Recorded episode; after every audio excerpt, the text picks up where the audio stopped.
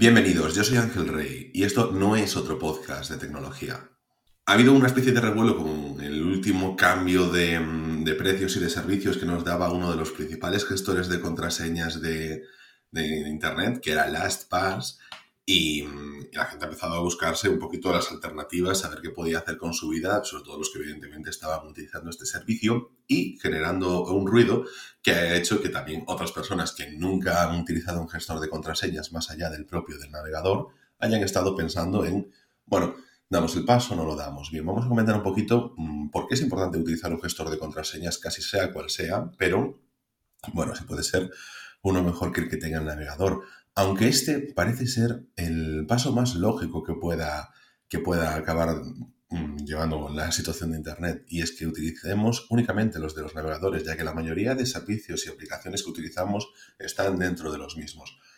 A ver, estos gestores de contraseñas todos tienen, mm, además de su aplicación de escritorio normal, de su aplicación móvil, que es fundamental, pues también tienen las extensiones para los navegadores principales y así, pues evidentemente, poder utilizarlo en todos. Pero vamos a ver, ¿qué es un gestor de contraseñas? Para quien no lo sepa, vamos a, acabar con esto rápido. Es una aplicación donde tú guardas todas tus contraseñas y lo más importante, que a diferencia de una nota segura o de una libretita, es que tú lo haces de forma automatizada, instalando la aplicación en el ordenador, instalando la aplicación en el móvil y si estás en el escritorio o sea, en, el ordenador, instalando la extensión en tu navegador principal o en los secundarios también, a medida que vas entrando en las webs y poniendo ahí tus contraseñas, te da ya la opción de guardarlo, no lo tienes que hacer tú manualmente que es la diferencia con la nota segura o la lista o la aplicación de, Excel, yo qué sé, donde guardes todas las contraseñas a tu libretita.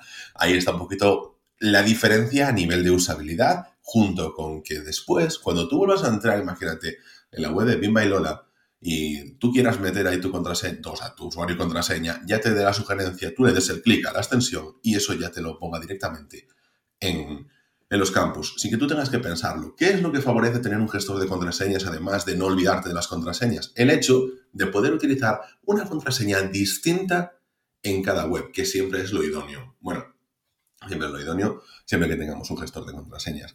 ¿Por qué? Porque si hay una filtración de datos, como siempre la gente puede decir, oye, no, es que a mí si me filtran los datos de Mairola, ¿qué, ¿qué, van a saber? ¿Qué he comprado esto? ¿Qué he comprado lo otro? Bueno, para empezar, que tú tienes un usuario, una contraseña que a lo mejor estás repitiendo en otras webs y tú no sabes a manos de quién van a acabar esos datos.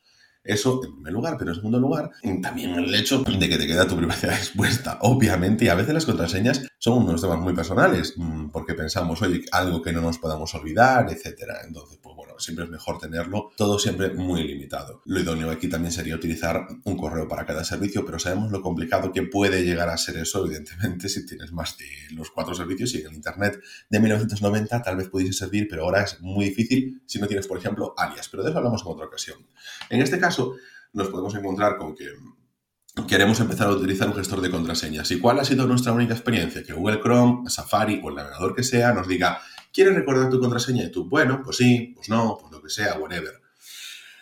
¿Qué es, ¿Cuál es mi opinión? Mi opinión es que ahí estos están creciendo cada vez más los gestores de contraseñas de los propios navegadores que puedan desarrollar sus aplicaciones independientes como eh, Firefox, que sacó su aplicación de contraseñas, Apple que está cercano a sacarla, pero bueno, tienen siempre sus mm, vinculaciones a los propios navegadores em, y aunque no las tengan, mm, siempre es como ser un poquito parte y, a ver, mm, puede ser, pero puede no ser interesante.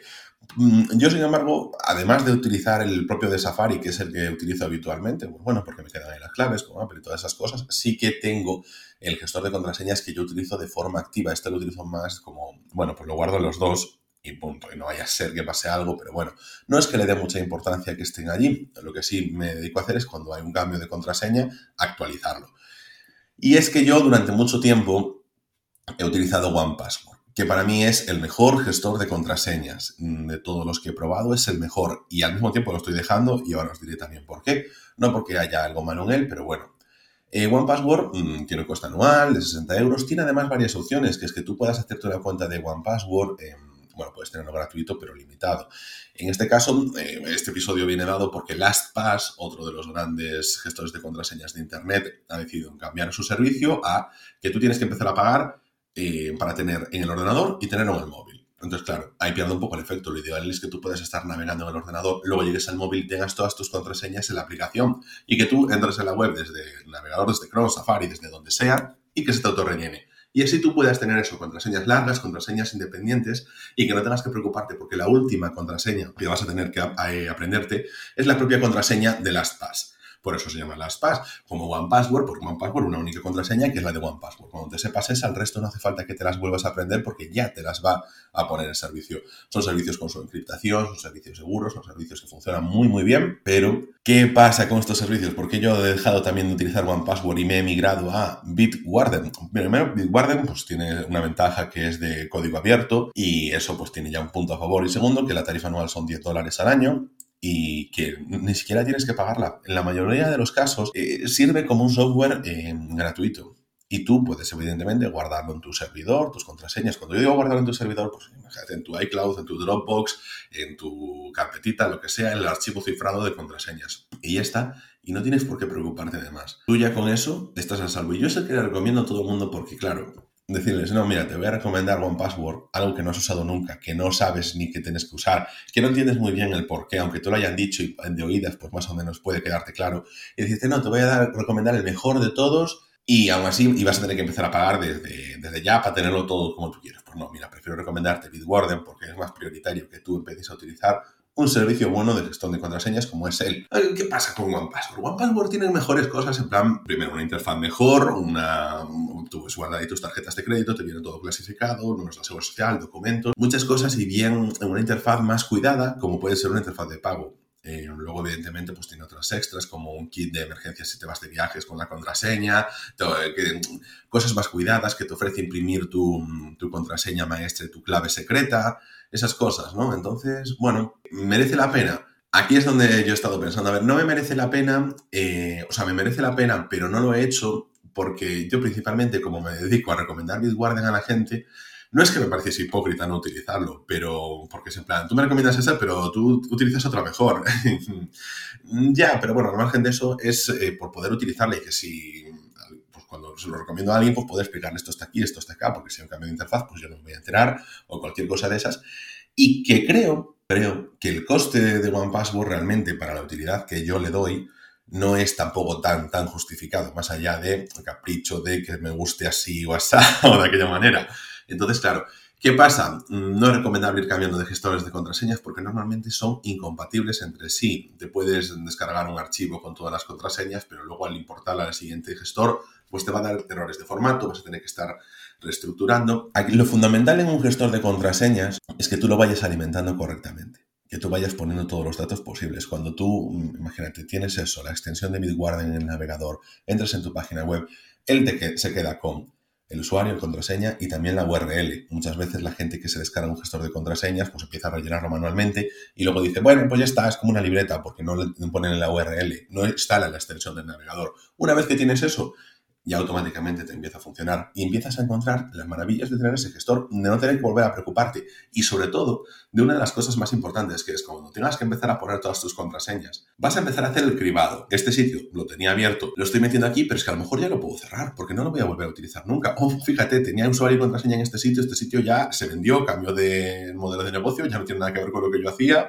Bueno, pues chao, pues claro, ¿sabes? Lo elimino y punto independientemente de eso, de no tener que volver a recordar contraseñas, poner contraseñas seguras y, no tener que estar dándole a he olvidado mi contraseña y que me lo manden a correo. Es que es fundamental tener un gestor de contraseñas. Volvemos al mismo. ¿Por qué yo voy a utilizar una aplicación cuando me lo da el navegador? Bueno, tú en el navegador no tienes el control que tienes en una aplicación de contraseñas.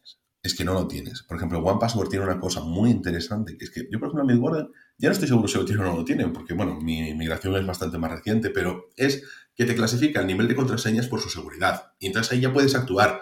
Están interesados en que tú tengas contraseñas seguras, en que tengas un mejor uso de y mejor control de tu, de tu paso por Internet. Y en el navegador, pues no tanto. Safari sí que te alerta si la contraseña ha sido repetida, pero bueno. Esto también nos lleva a recomendar dos servicios son muy interesantes porque normalmente la gente tiene uno, dos correos, tres correos a lo sumo. Yo tengo muchísimos, pero que es eh, how, eh, uh, how y el de eh, Firefox Monitor, que son para que tú pongas tu correo electrónico y que ellos te avisen si tu correo electrónico, tu correo electrónico, no tus contraseñas, han aparecido con una filtración de datos. Normalmente, si aparece una filtración de datos de un servicio, sabes que eh, ha salido tu usuario y tu contraseña. Entonces, mm, los, los, sitios donde tengas la misma contraseña del mismo usuario, tienes que ir rápidamente a cambiarlo, no solo en ese sitio, porque estás entrando en brecha de seguridad. Y aunque esas otras empresas no hayan estado en esa brecha, quien haya accedido a los datos de la primera brecha, imagínate, se filtran los datos de Flickr, pues tu usuario y contraseña, quien lo tenga, puede utilizarlo para entrar, por ejemplo, en tu cuenta de Amazon. Y bueno, ya sabemos, por ejemplo, es que esa va a ser la más evidente porque es como que te hacen cargo directamente de la tarjeta si quieren y tú pues lo vas a notar. Pero bueno, quien dice Amazon dice que tu cuenta de Gmail y que estés, pues no sé, enviando, recibiendo emails que luego se, te los eliminan y que tú no sepas quién es, suponiendo que es alguien interesado en ti. Tú siempre puedes decir, no hay nadie interesado en mí. Bueno, tú nunca lo sabes. Y al margen de eso, no tiene por qué la gente estar entrando, no tiene por qué la gente estar intentando estafarte, porque es tu privacidad y es muy importante. Yo creo que esto ya lo podemos ir dejando por aquí. Y nada, nos vemos en, uf, eh, no sé cuándo será el próximo episodio, pero mm, lo que queráis, podéis contactarme conmigo. Es que esto también era un poco respuesta, porque he visto que muchos podcasters han hablado de eso de las PAS, de su modelo de negocio y que ellos por siempre prefieren OnePass, como por ejemplo Milcar, o eh, Xavier en Fuerza de Cobertura, y que os recomiendo ese podcast. Mm, pero claro, yo digo, jolín, es que es como que Bitwarden está ahí muy, muy, muy oculto, pese a ser para mí uno de los mejores gestores de contraseñas. Así que nada, cualquier cosa podéis comentármela en arroba drama en Twitter y mm, nos vemos, eso ya digo, no sé cuándo, en este nuestro podcast de tecnología.